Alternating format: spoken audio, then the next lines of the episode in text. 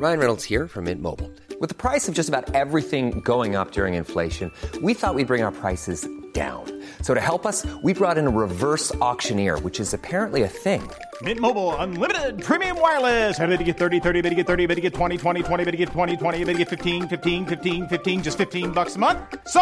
Give it a try at mintmobile.com slash switch. $45 upfront for three months plus taxes and fees. Promo for new customers for limited time. Unlimited more than 40 gigabytes per month. Slows. Full terms at mintmobile.com.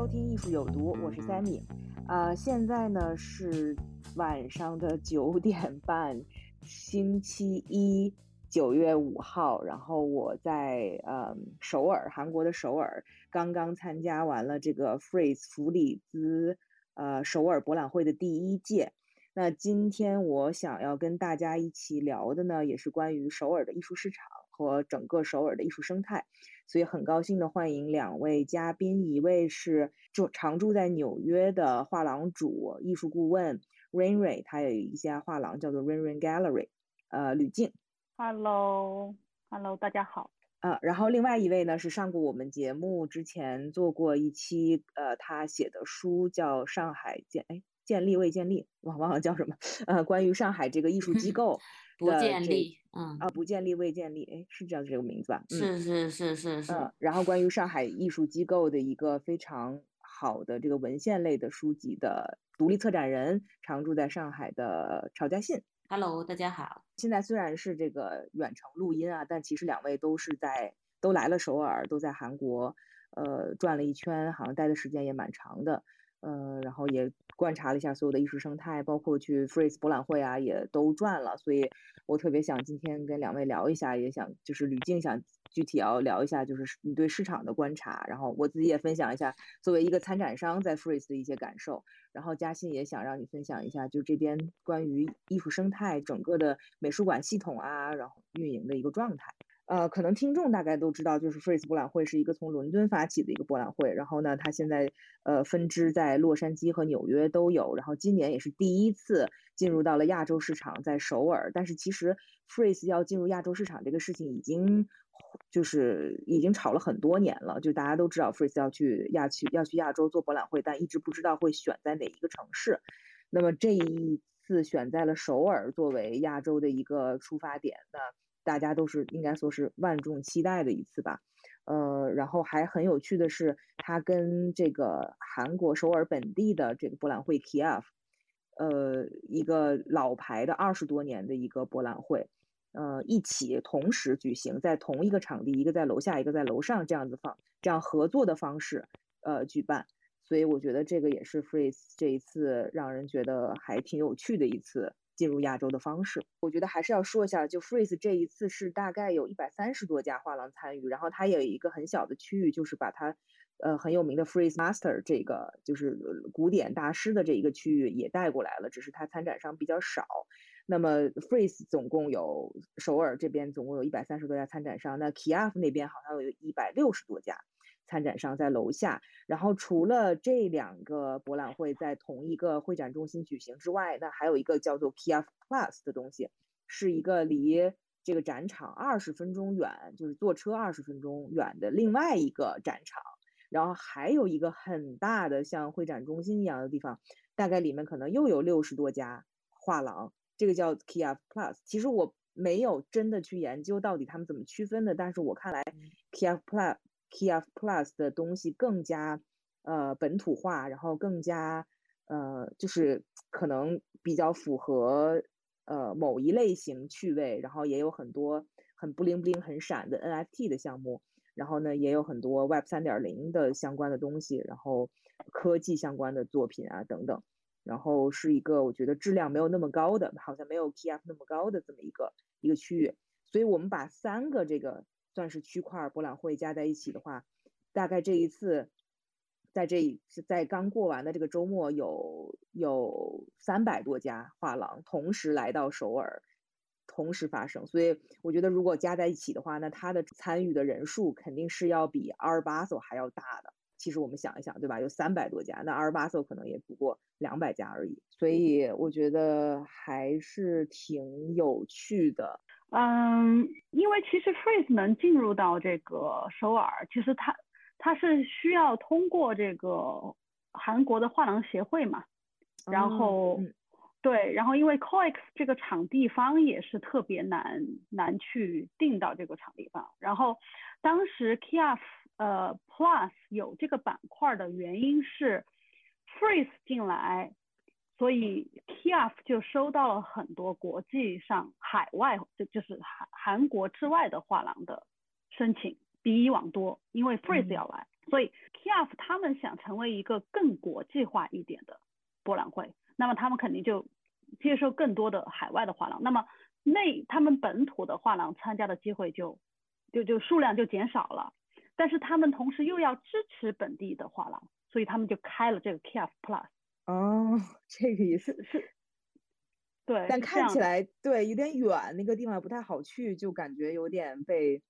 被边缘化的这么一个。他因为他那个 VIP Preview 是他们两个主要博览会的前一天嘛。所以其实有一些人，我不知道是不是所有人都知道这个 Plus 的 VIP Preview 的时间。但是我去的时候，就是人人就还 OK，你不多也不少，就是那样的一种。然后也很快就看完了，还是很 local 的，就更加 local 啊，因为数量也没有那么多，然后大部分是本地的。嗯，我我有看到就是可能一两个吧，我觉得还不错的。然后它其中的一个馆是做的 NFT 嘛，嗯，对，digital 的，嗯，对。但是呢，我是觉得它那个馆的这个陈列有一些还是是它是用了新的啊，不是说哎 OK 我就挂几个电视机在那儿放一下 digital 的这个 art，然后当然就是主场肯定是 Freeze 跟 KIF 嘛，然后很明显就是说人数是 Freeze 更多很多，更多了大概一半，因为我是四点左右到场的。呃，照理来说，两点钟肯定很多 VIP 就入场了嘛。嗯。我四点钟到场，先去的 Freeze，然后里面人很多。我逛了一会儿，下去了 KIF，然后人大概少了一半，就就显得比较安静。嗯。然后当时我就直奔了，直就就去了那个 KIF 的一个我认识的一个本地画廊。嗯。哎，他们觉得哎还蛮好的，就是好像有点安静，但是他们的客人反正都来了，订了作品了。然后另外一家是一个纽约。纽约区的画廊，然后我就过去问，我说，他们就说，哎呀，跟去年比起来的话，因为去年没有 Freeze，去去年就 KIF，跟去年的那个人流量没法比，还是稀释了一点，是吧？嗯，对，就很明显，Freeze 肯定是稀释了这个人流，然后很多呢，可能看完 Freeze 再慢慢的往下走到 KIF 来，还有。对，还有我是觉得两个那么大体量的博览会，我逛完一个很累了，很累了。对对，然后我估计一些人会不会，比如说第二天。嗯，再回到现场继续逛，呃，也是有可能的。那你觉得质量上来说呢？你觉得 Freeze 这一次带的作品都怎么样？就是我个人觉得，就是没有没有，就是就是 Freeze，就是没有太多惊艳的东西，就是 OK 是是 Freeze 的这个 level。然后以我个人感觉呢，很很明显，一些比如说大的画廊他们带的东西，就是一些。有很多易懂的作品，或者是说一些大大名字，大家可能都知道。对，因为我觉得可能除开那些呃，就是已经在韩国有这个空间的大画廊之外，其他的西方的画廊，他们其实也不是说特别清楚韩国的市场到底是什么样的一个趣味，是抽象一点的，还是说那种具象的，是颜色要强一点的，还是说稍微哎。雅一点啊，嗯，对，所以我觉得大家都是在测试吧，嗯嗯，没错。哎，嘉信，你你觉得呢？我的感觉，呃，其实我对博览会没有太大的那个呃判断能力，呃，主要是我一直是作为一个 游客在看博览会的内容，因为一个没有语境的现场，我也不了解商业的，就是最后的交易的这些数据，我没有办法看一个博览会，因为这些数据是。是观看一个博览会的最重要的一个东西。但是我很有意思的是，在我二零一九年在光州亚洲艺术中心驻地的时候，嗯，呃，在九月份的时候，我也误打误撞的到了首尔，看到了那一年的呃 KF。但是对我来说很特别，因为我刚刚从呃光州的一个很神奇的博览会奔向了这个首尔的博览会。光州的这个博览会呢，它其实是光州当地的政府为了扶持当地的那个艺术市场而办的博览会。但博览会现场很特别的一点是，所有的跟光州双年展以及光州双年展基金会背后的那一些重要的人物都到了现场，他们都举行了这个讲演讲和剪彩等等的这些呃很官方的一些呃 呃形制。但是那个博览会在看了没多。只举行了一个小时以后，大家都吃了米糕，因为这个博览会的时间接近了这个中秋节，吃了米糕也进行了交谈，然后很快的就结束了。呃，对我的感觉来说，是这个博览会整个是一个呃博览会形状的展览，而不会产生任何的交易。这个是一个很有趣的，因为我觉得在亚洲、东亚的其他地区不会这样的去举办博览会。因为说所谓的艺术系统里面，尤其是对我们这个 Mainland China 来说，就是商业是一个很大的驱动力。但是对这个韩国来说，我觉得它的机构，呃，整个的艺术系统是很不很不一样的。他们的这个机构收藏、国家收藏、呃，市立美术馆的这些收藏，以及财团的美术馆的收藏，都是相当厉害的。所以说，商业一直在我的印象里，呃，韩国的商业是比较薄弱，或者是不那么明显。所以说。才会有像光州的这样的一个，他们称为倒立，就是我们称为的省，这个省范围之内的一些神奇的这些博览会的存在。但是在二零一九年，当我看那 KF 的时候呢，我还是被人流量震惊了。就像吕静刚刚说的那样，就是所有人都会去经历这个 KF 的现场。因为在那里，呃，参差不齐的画廊以及我不太熟悉的那一些，呃，韩国艺术家，也让我呃认识到了这个韩国的呃商业市场以及他们在这个商业氛围里面，呃，如何去交流的，如何去打交道的，就是对我他整个氛围对我形成了一定的呃一个印象。但是这一届那个 Freeze，其实我因为没有认清这个现场的图纸，所以我其实只看了这个，呃。展厅展厅 A 和 B 这个两个部分，这个部分其实是整个 Freeze 的呃一半，然后另一半就是刘议员说的那个 Master 的那一部分，就 Freeze 博览会比较经典的那一部分。实际上我我没有花时间去看那个部分，我看到的 A 和 B 的这个两个部分呢，实际上都是我相当熟悉的一些呃国际画廊，他们呈现的这些作品的质量，我们都有一定的认识。而且是相当于，甚至是非常熟悉的，以及他们的亚洲销售，对我们来说，呃，既是朋友啊，又又在过去的这个在当中中国的当代艺术市场非常热闹的时候，当代艺术的私人美术馆与艺术市场互动特别的积极的时候，我们都与他们有相当大的互动。所以说这些就是对我来说没有太大惊喜，没有太大惊喜是在这个方面，因为我对他们的那个要推出的艺术家都太熟悉了。以及他们那个呃怎么考虑亚洲市场的这种思维方式，我也太熟悉了，所以说没有太大的惊喜。但是我嗯，但是我还是很好奇，就是在两个博览会并存的这个期间下，呃，KF 会是什么样子？于是我花了十分钟的时间看了 KF，十分钟你就走从十分钟那头，一是走马观花，走马观花的原因是在这个呃 Freeze 强压之下，KF 的这个整个展场的氛围的确是显得比较。呃，差气，就是整个展场的氛围显得比较保守以及本土化，所以让我觉得不那么养眼。呃，但是呃，总的来说，KF 今年呃，有的当地的策展人告诉我，KF 今年由于缺少了国际画廊的申请，嗯，跟跟吕静说的恰恰相反，国际画廊参与的少，就反而不受本土的重视了。对我，我觉得还挺对。我觉得你说好几个点，我都可以可以接着说。一个是你刚才说到 KF 这一点啊，就是它少了就是国际画廊的一些申请，因为都被 Freeze 抢走了嘛。还有我其实跟本地的艺术家或者是这个教授就是在聊天的时候，他说本地的本土的讨论特别多的就是很怕 Freeze 把它把 KF 吃掉嘛。然后还有包括 Freeze 呃，西方画廊很多生意都会强调韩国本土画廊的生意，然后其实他们也没有过来。其实我觉得就跟我们几年前在探讨上海的艺术生态是一模一样的情况是一样的。对，就是说啊，你就是光来赚我们的钱，但是你并不并不把并不把把我们的艺术家带到西方去展览，也并不对我们本地的艺术生态有什么样子的呃贡献啊什么的，反正就是也是都是在做这样子的讨论。那这是一点，然后第二点，我想分享一下，就是作为展商在怎么去看 Freeze 这件事情，因为我肯定每天在 Freeze 待着嘛，所以我觉得这次 Freeze 是做了很多不同的尝试。一个是说，我觉得首先我觉得这个展商的数量很很舒服，就一百出头多一点点，一这这个这个数量，它逛得起来，逛起来会比较容易，就你一次肯定能逛完。然后第二就是说它。的分布就不像以前我们常常有印象的那种博览会，他把大画廊都放在一起，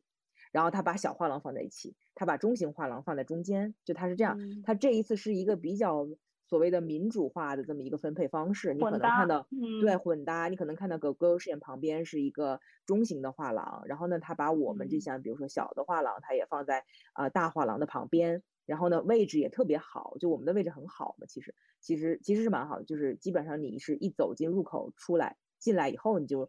一稍微一拐就能拐到我们，不是像你知道像 r b a z o 啊或者 Freeze 其他的那些平常的展示方式，我们这种所谓的策展单元或者是这个 Focus 单单元都放在边边上，然后你可能是很难去到的，或者是你基本上是跟赞助商放在一起的，所以我觉得他这一次。呃，首尔是做了这样子的尝试，希望大家都比较平均化的放在一起，这个是我自己能看到的。然后呃，但是从画廊组成部分，我也听说，就是因为 Freeze 也很怕呃 Fiac 觉得他们抢，当然这都是各种私下传的 rumor 啊，就所以他们也不去太太呃太让很多韩国画廊进来，他们希望韩国画廊还是留在 TF。然后呢，他们就是还是带经常去参加 Freeze 的这些画廊来首尔，呃，是一个自己已经既定有的这些客户群来首尔。反正哎，但是这个我觉得就好像有点，好像有点无趣了，就是一个博览会之间竞争，或者是呃，在在打一些算盘的这种这种想法。那真的是说销售的话，其实我今天为什么想特别着急想找两位聊，也是因为我相信大家也都看到了很多呃媒体的报道，中文媒体的报道。其实我觉得还是。挺有趣的，这次中文媒体对这一次首尔博览会特别感兴趣。其实大家发现，其实可能巴塞尔、香港今年、去年，或者从疫情开始，就可能内地大家都不太关注了。哎，但是这一次我感觉好像中文媒体世界还是挺关注这一次首尔的。那也出了很多不同的报道呀，然后这个采访啊，然后也不停的在问销售情况怎么样啊，就感觉是对这个首尔很好奇的。然后，但是我看到的这些报道，全部都是好，就是就像我们之前说的，fair 就永远都是好嘛。然后采访的都是大画廊的人，那其实到底情况是怎么样的呢？我觉得还是要像我们这种参与其中，或者是你们这种到了现场的人，才能有这个最一手的感感受。我觉得吕静可能也因为也认识很多本地的画廊或者 freeze 参与的画廊嘛，我不知道你跟大家交流的时候，大家觉得这一次的销售情况都还。满意吗？嗯，我是觉得说大画廊的话，就是不不能说大画廊，就是博览会的销售是什么样的，你永远都不可能知道真相。唯一知道真相的是画廊老板自己。首先，我觉得是这样。然后，无论是这次的 Freeze 牛呃 Freeze 的这个 s o 还是之前的所有的博览会，媒体出来的报道都不会是差的，就是。这个艺术圈没有 负面新闻，艺术市场没有负面新闻，但大家才会保持一种可能，就是对吧？下一次就对未来的这种期待嘛。当然，就是我在第二天还是第三天回去的时候，呃，边走也也边问了一些，就是可能中型画廊或者是一些中小型画廊，就去问问，哎，你这个作品多少价格？然后还还有没有这样？然后。当然我是知道，就是韩国本土的一些画廊，他们卖的确实是还不错，因为就是也也就是本来就在韩国，肯定也有自己的这个对吧客户群体，对。然后这次像刚刚提到的关于画廊申请博览会的问题，那我觉得 Freeze 进来韩国，那么画廊肯定是要努力进对吧？更国际、更好的博览会。那么对于一个本土的画廊来说，我觉得，哎，如果他申请又进了 Freeze，他自身就有呃一定的客户量，然后进了 Freeze 又可能遇到新的客户。你比如说像那个 We Whistle，嗯，那个画廊，对他们确实卖的还蛮好的。其实他的带的他们带的作品就是你有看到他们的展位是吧？有。你记得他们带的作品吗？记得，我还跟那艺术家聊了半天。嗯，对我我不知道，我对那个作品可能不是特别对我的这个完全没感觉。对，它就是色块嘛，就很很高亮度的抽象色块。嗯，对对对，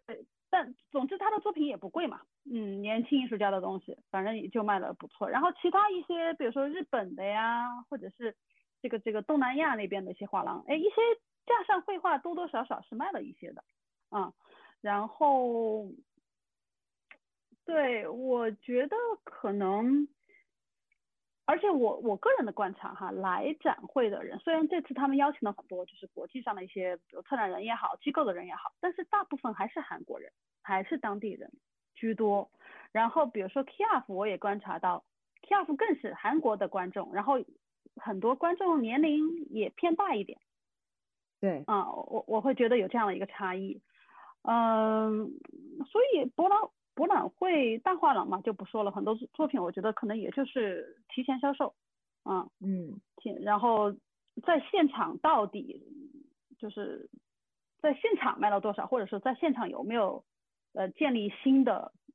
更好的这种 connection，这个就真的不知道，嗯，不知道，这个老板是知道。我我真的跟大家聊了一下啊，就是跟各种画廊大大小小中型。都聊了一下，还有包括我们这个所谓的 Focus Asia 这个区啊，嗯，呃，亚洲画廊区也聊了一下，就是大家差异化挺大的，当然有就卖的很好很好，然后但是有一个共识就是其实没有想象的那么火爆，然后很多卖的好的画廊其实并不是卖给本地，不是卖给本地客人，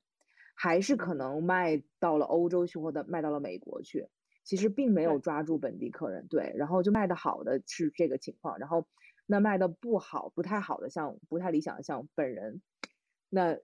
真的就是我觉得我自己就要总结了嘛。其实刚才吕静问我，就是为什么卖的不好啊？然后有什么样子的原因？其实我想很多原因，就是确实是，如果你是一个，我觉得很多大画廊在这边深耕很多年，他们自己在这边开了分部，所以卖的好，我觉得是一个顺理成章的事情。确实，人家一直深耕这边的市场。那就有很多联系。那像我们这种什么都没有，然后你可能也没有任何韩国的艺术家或者没有韩国的客人，那你是从完全未知的一个一个领域在这边挖掘的时候，你是真的就是睁眼瞎，你是完全不知道怎么回事的。所以你在期待着，可能你对可能会在博览会遇到的很多人的期待有点过高。就我是真的很希望能在这四天当中能有一些惊喜。但是如果你自己画廊真的是完全零呃 contact 来的，那真的是会就像抽就像中六合彩一样，它的几率是会比较低的啊。那也要在于可能你带的作品要对，那可能我们这个区域带的作品都是比较不一样的，就跟其他画廊是不太一样的，那它可能是更难销售的。呃，这也是我们这个区域的特色嘛。那所谓，所以我们这个区域的其实它的展位。费用啊，各方面也都会比较低，但它同时你也要也要承担这个风险，就是因为你带的这个东西是很不一样的，那它可能销售的可能性也会比较低。所以我觉得都是各方面各种原因吧。那我觉得确实是我自己的问，就自很大画廊的问题，就没有把好好功课做好。就可能别人也提醒我说，你应该早一点来，多去拜访一些不一样的机构。所以这个时候我可能一会儿要。要 Q 到嘉信，然后去一样什么样子美术馆，然后私人藏家有有美术馆的藏家，你要多多去了解。其实我必须要说这些事情我没有提前做。那这一次来，我觉得也不，当然也不能说是完全没有收获，因为也认识也认识了一些新人。那现在就开始从零积累了一些 contact，啊，那没有我想象那么多了，但是也开始总是有一嘛，总是开始要进步的。所以我觉得也不能说是白来，但确实是完全没有大家媒体报道上看的那么夸张。那这个也是我跟，呃，可能十家呃不同的类型的画廊聊天聊出来的，那大家的一个共识。所以我觉得对，所以我就觉得我为什么今天非常想要录这一期，我觉得就是有一个不同的视角，嗯，所以我想问嘉信，就是韩国的这个艺术生态到底是什么样子的？哇，这个话题很大，但是第一感受就是，呃，当我二零一九年来到韩国的时候，尤其是有幸特别努力的在韩国。三待了三个月，然后马不停蹄的看了非常多的机构，以及也挺深入的了解了，就是甚至与机构外的人的一种生存状态，以及他们的一种历史经历以及一种现代化进程。所以我觉得韩国的的整个艺术生态实际上是非常有别于我们所生活的这个环境的。就虽然说你也看到了一些非常呃漂亮的 fancy 的一些机构，但是实际上它驱动它的逻辑跟我们是不太一样的。也就是说，其实韩国不存在太大的泡沫，但是呃，对中国来说，这个泡沫却是一个很有趣的东西，就是有可能是中国的艺术市场，它完全是驱动于这个，呃，中国的艺术界，它可以说它是完全驱动于这个市场所带来的一种自由环境。这个自由环境很多时候在我们内部看到是一种不那么漂亮的、不那么完善的基础建设很差的这么一个状态，但是。呃，在我们中国的就是呃内地之外的，就是 Mainland China 外面，甚至于包括香港外面的那些世界上所有的呃艺术工作者这个行业的人来说，他们都是觉得中国是一个充满兴奋的一个一个一个泡沫。即便它是泡沫的话，它具有一种很强的交流的可能性。但是我觉得韩国它不一样，其实它交流的可能性非常的小。其实，嗯，呃，正。正因为我觉得跟韩国的历史环境是有关系，因为韩国它在历史上一直是处在一个呃夹背于一个大国和一个呃日本也算一个大国了，虽然是一个岛国了，它是夹背于这个两个国家之中的这么一个角色，所以它在文化自我认同上面一直是有心理缺失的。所以说，即便它在呃十九世纪末有一段时间能够成为帝国，但是等到二十一世。二十一世二十世纪初的时候，他又被日本占领五十年，所以说他一直是一个比较屈辱的这么一个文化状态下，而且他在近代的时候，他的文学上又没有太大的一个发展。实际上，这个人民对这个文化的感知能力，呃，有一定程度上都是比较那个单一和薄弱的，或者是一种非常两极的激烈的这么一个状态。但是你知道他们在战后被那个美军也是扶持下，呃，而冉冉升起的这个一个南韩的这么一个环境，所以他们这一套就是艺术系统也是在一个非常美国的环境下面被扶持下来的。也就是说，他们是一个 copy 了一个这样的一个呃美国的这样一个艺术系统，但是他们又保留了很多。对本土的一种文化的一种认同以及期待，所以说这造成了他们现在一个艺术环境非常三级的一个方向。有就我观察来说，有一个方面向来说，是我们今天能够看到的那些非常漂亮的在江南江北的这一些做国际化大展的这些美术馆，呃，但是他们在另一方面，他们又保留了他们对自己呃本土的一些现代大师的一些。呃，崇敬以及甚至不交流的这个方面，我举一个例子，就是说 MMCA 现在有两个大展览，一个是呃黑图什它也相当于回顾展的一样的这么一个大展览，但是就我认知来说，其实现在的呃 MMCA 的馆长以前是他们的八十年代的民军美术的这么一个领军人物，民军美术也是我们说的就是人民民众艺术，就是民众艺术指的是就是当时他们就是。在举办奥运会之后，就是鼓励人民，就是呃主动的去呃投向呃娱乐，呃然后投向体育，然后把注意力分散到这个方面，然后民众艺术就是反映于这个时代的这样一个呃艺术流派吧，潮流吧，一个或者是一个运动吧，就是现在的馆长他其实是处在一个对呃当今的一些主流的我们所没认为在西方比较流通的这些艺术家。就是，也就是包括 Kito s h 甚至是梁惠圭这样的一个人物，不太了解的这一个环境之下之下举办他们的展览。也就是说，这些是展现给呃韩国的艺术世界的一个面向的这个群体来看的。但是在另一个方方面向呢，我又观察到他在做一个叫李钟燮的这样一个韩国的现代艺术家的重要的一个嗯现代艺术家的这么一个一个一个回顾展，而且看这个回顾展的人非常多，其实每天早上是非常难注注册的，就是它的预定已经预定到了九月十一日，而你要到当天预定呢，你必须在当天的十点早上去现场拿号，但是人流量还是源源不断。但里面很有趣的是，这么一个国际的一个大展览，MCA 的一个大展览。它的这个关于李宗宪的生人物生平的这一条时间线上面是没有任何英文翻译的，就像我这样是感兴趣看他们这些现代收藏的人，都是没有办法去进入他们这个环境的。也就是说，他们不必向你表演，或者是说他们有本土观众也就是够了。而这个很有趣的是，李宗宪的这个收藏展呢，恰恰是这个李。三星美术馆就是刚死去的那个李李李李先生，呃，捐给国立美术馆的一大批藏品当中的一部分。然后呢，在三清洞的那边的皇宫的前面，也就是国立美术馆的前面，有一大片在建造的工地里面，正是要造一个。呃，巨大的一个新的国立的美术馆，而这个美术馆里面要将要展示的藏品，也都是这个李先生捐给李氏家族捐给这个 MMCA 的一些重要的这些藏品。但在另一个方向看来，在呃汉南洞那边的李英木 Museum，就是那个李三星美术馆，李英木 Museum 展示的那一些永久藏品来看。还是那些我们认知度很高的那一些，在国际舞台流通流通性非常好的一些重要的艺术作品，而且他们的成立也是非常的单一的，就是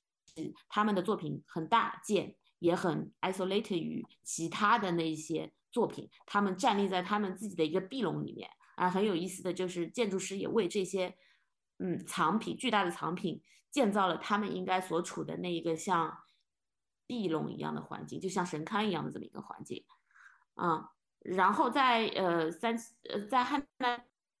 洞的这个李英木 museum 里面，又呈现了一个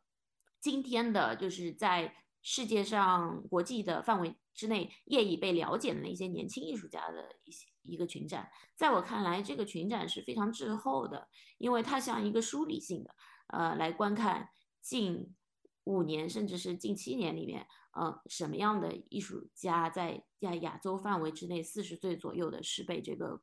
国际环境所关注的，而这个每一件作品的展现也是非常的呃孤立的，可以说它也是一个新型的收藏展，不能说是一个有主题的展览。就是我觉得我可以从这个面向来回应你的问题，嗯，而在我看来呢，有一些方向还更有趣。我们刚刚谈到是一些。嗯，不把那个人物的生生平表翻译的那个现象，我觉得在有一些美术馆更加的剧烈。就比如说，嗯，MMCA 以前有一个重要的馆长，他是一个雕塑家，他叫崔曼玲，而崔曼玲自己，呃呃，在疫情期间过世了，而由他命名的这个崔曼玲美术馆是一个呃是呃国家创立的一个美术馆。也是在首尔的范围之内，但是其实鲜有人知道这个美术馆。但这个美术馆，我觉得是就是给这国内的群体而观看的，是为那些了解这个国内的呃艺术历史进程的人而观看的，甚至看起来是有点保守的。但是我在我看来，这也是很多样性的一个一个方面。嗯，就是说它不处于其他的逻辑之内，你也不觉得它这样的展览是跟我们中国的美协一样是这样的一个环境。它不是的，它的它他们之间的逻辑是更自洽的，而在于它不需要向世界上表演，甚至是可以就是零零解释这样的一个状态。我觉得这是我观察到很有趣的一个状态。那嘉欣，你你你有去你有去那个市立美术馆吗？我也去市立美术馆，嗯，市立美术馆也也是一个市立嘛，也就是等于是一个国家背景的这样一个美术馆，只不过它的方顶是来，嗯，你说。对，他在里面也也是在展一个可能六十年代出生的艺术家的一个做雕塑的那个的回顾展，然后然后另外对，然后还有一个群展是关于亚洲的，以亚洲为一个话题展开的。我其实自己还蛮喜欢他，就是里面做的展览，包括他的这个就做的蛮好的。然后我当时看到的那些展览材料。呃，是就是中英文都有，当然他们在墙面上的一些字哈，可能没有把英文呃，都都放上去。但是如果是要去了解的话，有一部分是有英文材料的。嗯嗯，就我来看，其实市立美术馆跟 MMCA 一样的，是一个比较全面的美术馆。就是在他来说，他有一个品牌项目，就是 Media City 双年展，这个对他来说是一个比较国际性的一个基于这个 media 的这 media art 的这样一个双年展的品牌项目。以前他都是历届都是委任一些相当有国际背景的这些策展人来策展的，特别是对我印象最深的是二零一四年的那个一一届的呃 Media City 双年展的这个主题，它是一个关于这个神秘主义的这个主题。我觉得是在当时出现是非常的亮眼，也非常有趣。它涵盖了很多本土和国际上的艺术家。嗯，呃，还有就是迷底呃市立美术馆里面有一个永久的常设的展厅，这个展厅就是展这个民众美术的艺术家的。也就是说，民众美术的艺术家也有一批作品是捐给这个市立美术馆的，由市立美术馆呃进行长期的研究以及永久的陈陈列。那里面会换。不同的艺术家的主题，每次都会有不一样的这个呈现。我这次看了他们有一个永久展，就有呃换了新的主题，但是我没有注意那个艺术家的名字。嗯，哎，那你知道就是韩国这边的就私人美术馆是一个怎么样子的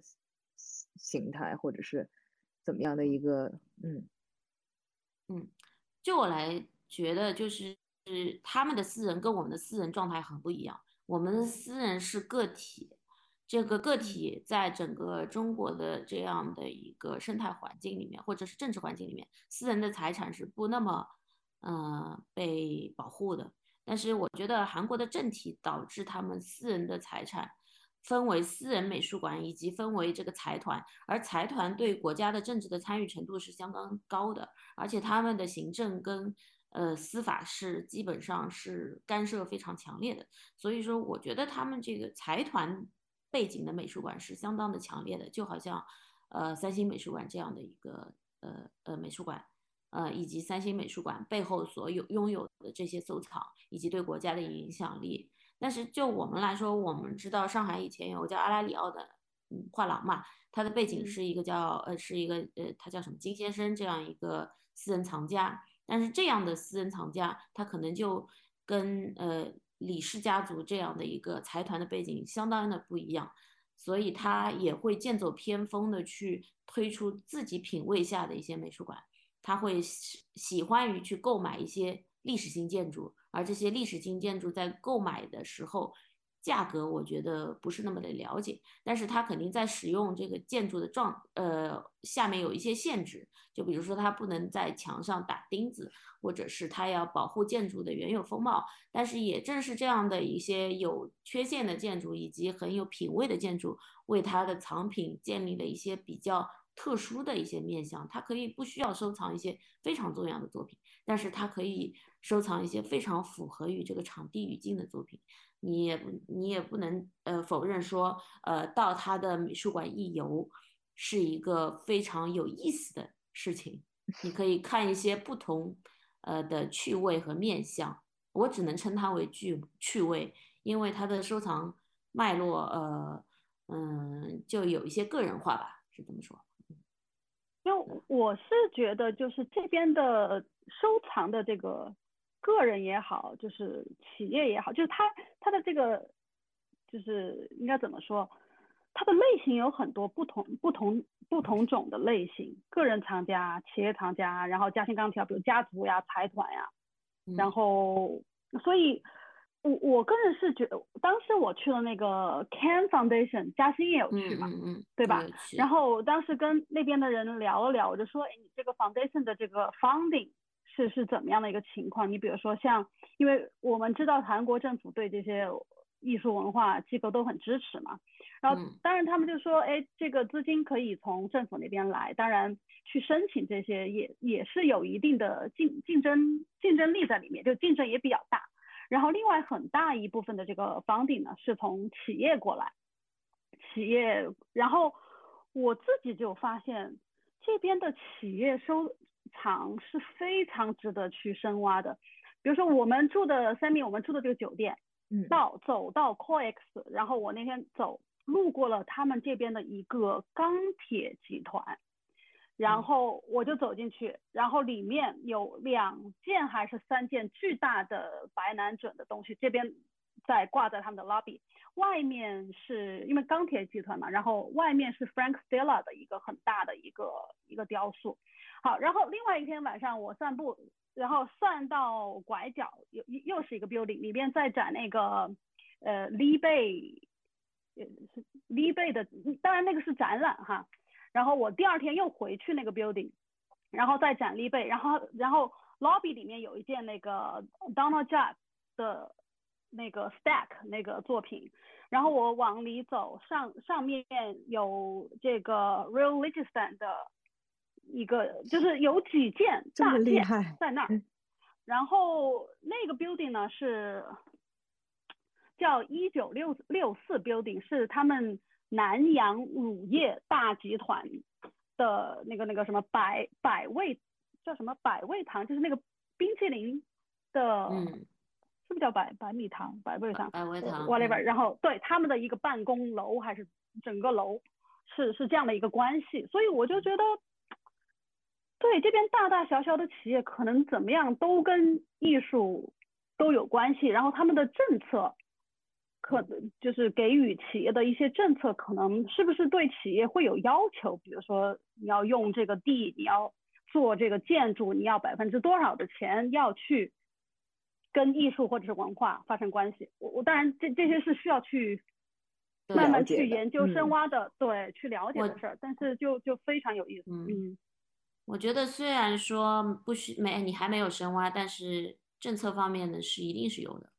嗯嗯嗯，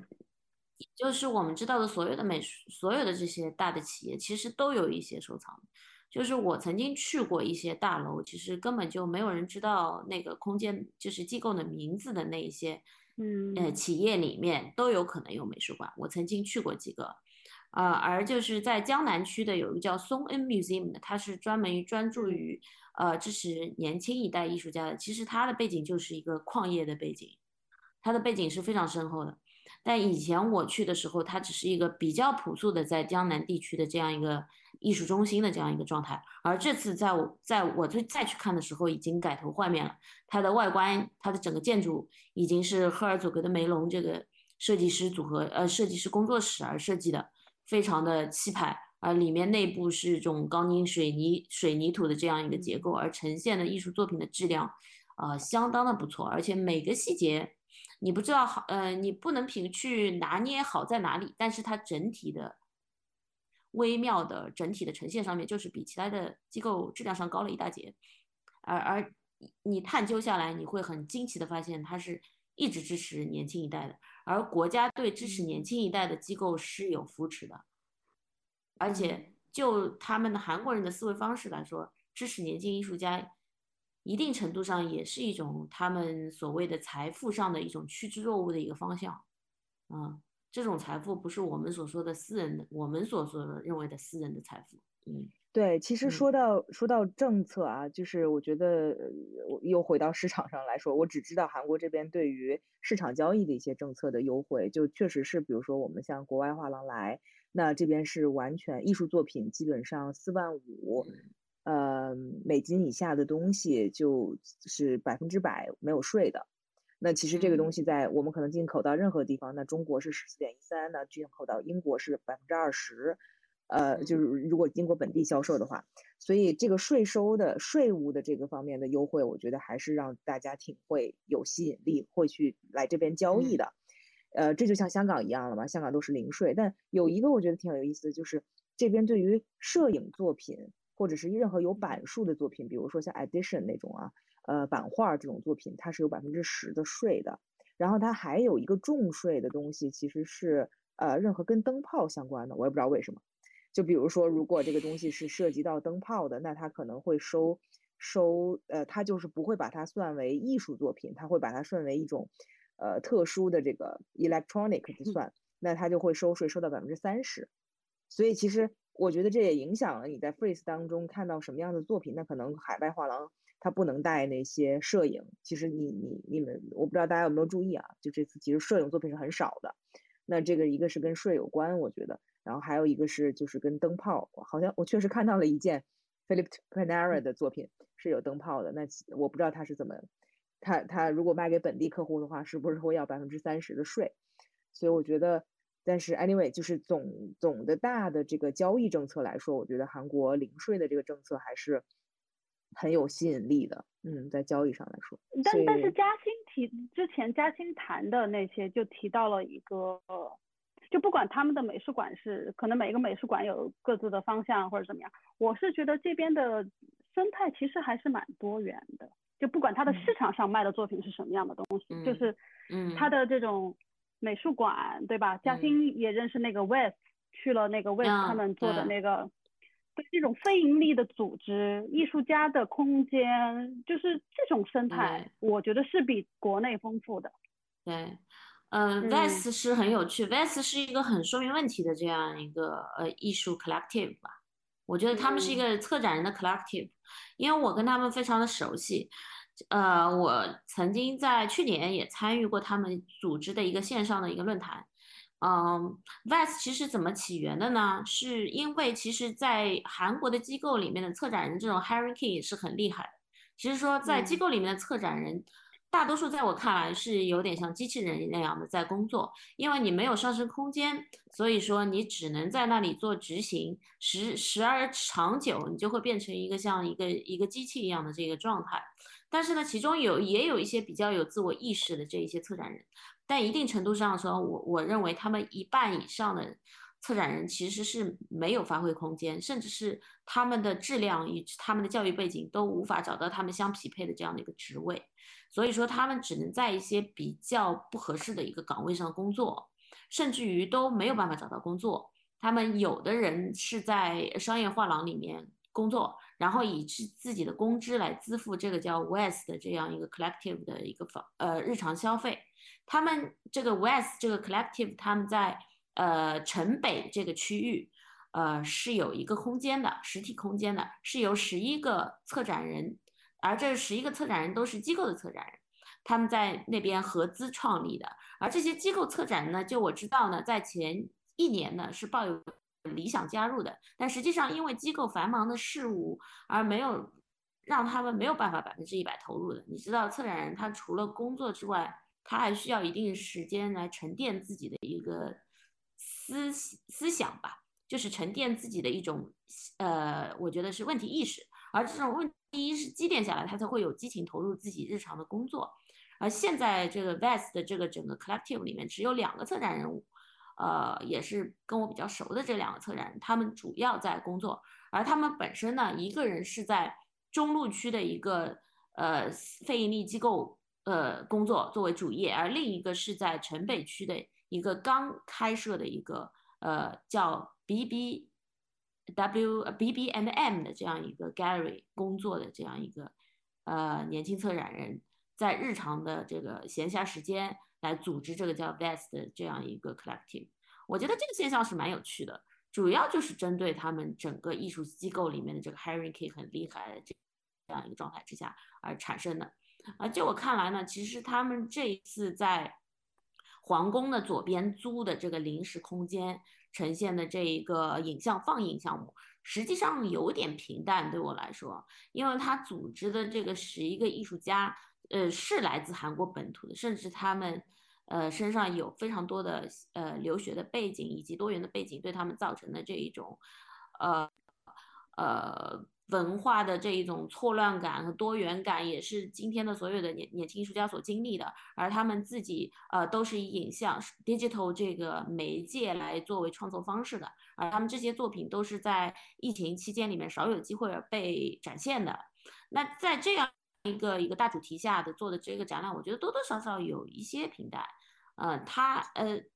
他没有提出什么一个问题意识，但可能说他也罗列了一种，呃，今天的艺术家的一种。状态，但是由于他选择的这个空间还比较特别，是一个被闲置的这样一个老的韩国的首尔的这样一个老房子，嗯，在我看来他们已经很不错了，在这个期间可以做一些跟博览会不一样的东西，而在他们附近呢有一个叫呃首尔 Reading Space 的这样一个空间，啊，呃这个 Reading Space 呢又有一个名字叫呃 New Office。然后他是有一个在韩国独立的一个策展人，也是一个翻译，呃所创立的，他自己收集了十几年的书籍，就各种各样的，有呃在他的这个翻译和以及做 freelance 的这个过程当中去积攒起来。他在那里开开设这个空间呢，是为了就是给呃韩国的年轻人展现一个不一样的一个呃一个阅读空间。就是你不去博览会的那些不能被博览会召唤和收集的那一些群体，可以去那里，可以去他那里去看看书，或者是去交流。就是我觉得这也是他们呃比较有态度的一个面向吧。你一定程度上觉得，嗯，有可能他这个 reading reading room 也没有呈现太多太好的一些书书籍，但是他毕竟创造了一个这样的一个负面的负空间。这个副空间是让那一些无家可归的人是可以去的。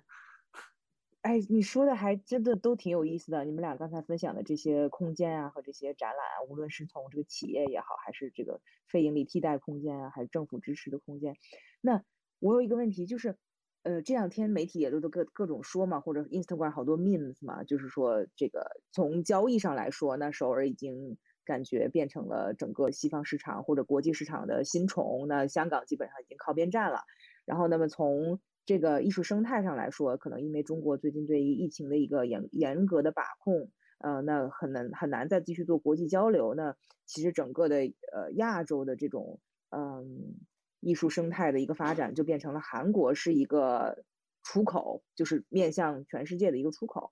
你觉得？你们觉得是？会往这样子的方式走下去吗？吕静先三米，我呃，啊，三米，我先反问一个 反问一个问题啊，我问你，你觉得那就就说上海跟呃不是上海，就是首尔跟香港，香港，嗯，啊，你觉得首尔会所谓的取代香港吗？我觉得真的就是从交易的层面来说，只是从交易层面来说，如果香港没有疫情或者没有现在这么严格的管控。我觉得首尔离香港的距离还差很多很多。我觉得就是对于我们外国人来说，在你在首尔，呃，就整个交流或者是这个这个城市的国际化程度和这个整个城市的这个，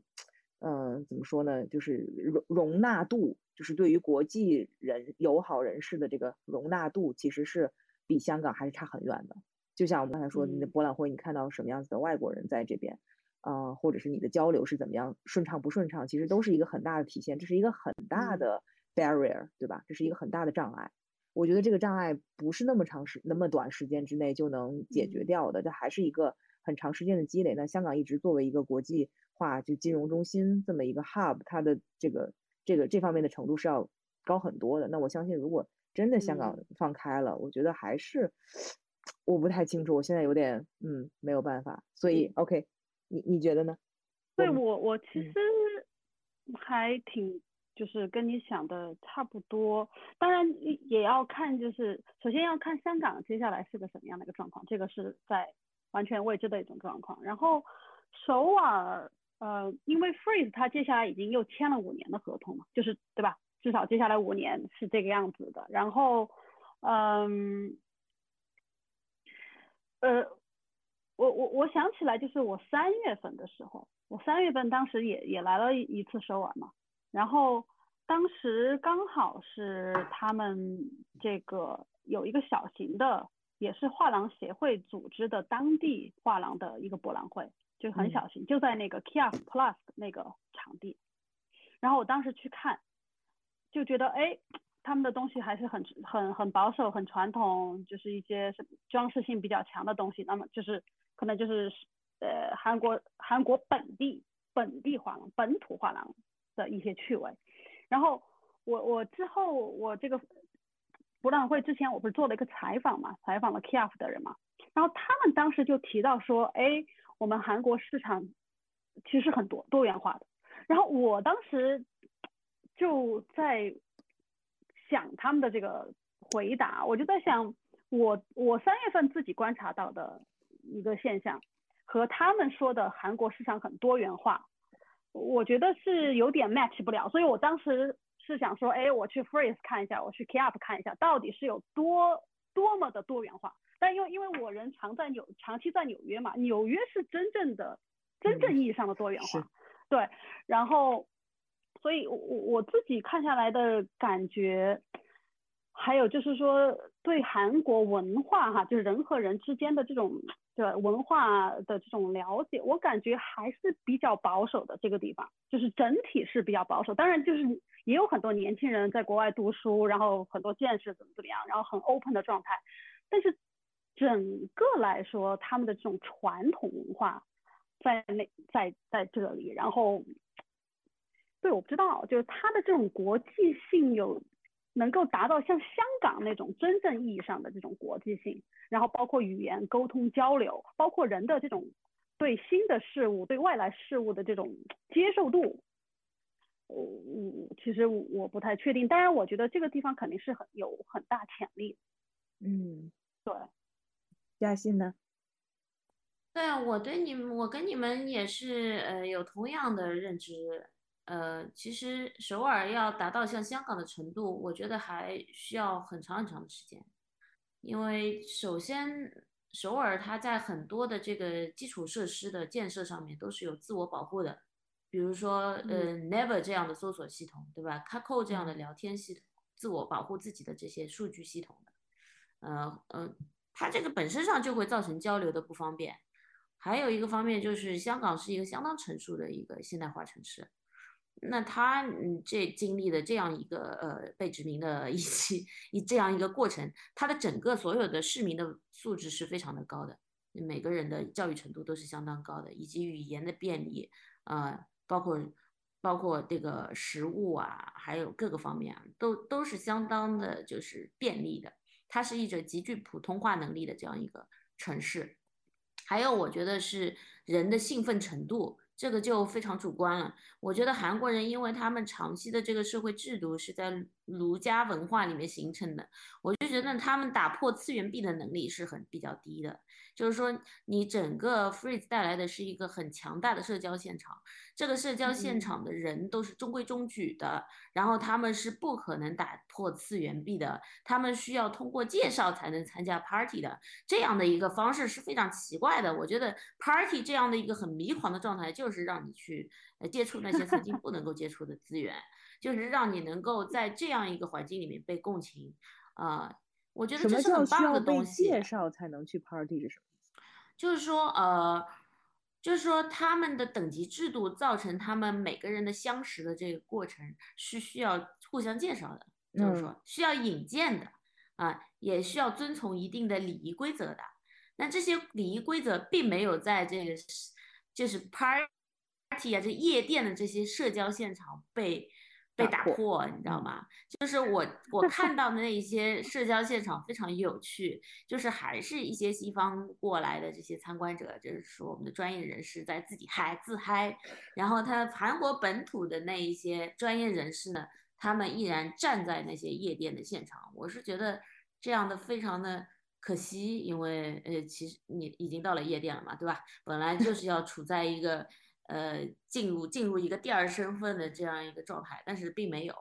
就呃很早就散场了。那这样的一个社交方式，在在我们曾经熟悉的这个香港是不一样的，嗯，那样的社交下面带来了大量的交往，这种交往在第二天你醒过来以后，可能是一个非常积极的状态。你可以与一个你不曾接洽的这样一个人士，在第二天能够去交流一些呃呃互相不知道的东西。我觉得这个就是。呃，香港很特别的地方，或者甚至于上海也是有这样的一个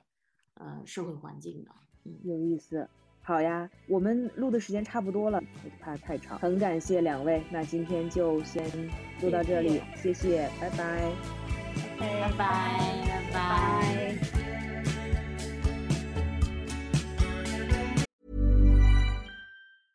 Mom deserves the best, and there's no better place to shop for Mother's Day than Whole Foods Market. They're your destination for unbeatable savings, from premium gifts to show-stopping flowers and irresistible desserts. Start by saving 33% with Prime on all body care and candles. Then get a 15-stem bunch of tulips for just $9.99 each with Prime. Round out Mom's menu with festive rosé, irresistible berry chantilly cake, and more special treats. Come celebrate Mother's Day at Whole Foods Market.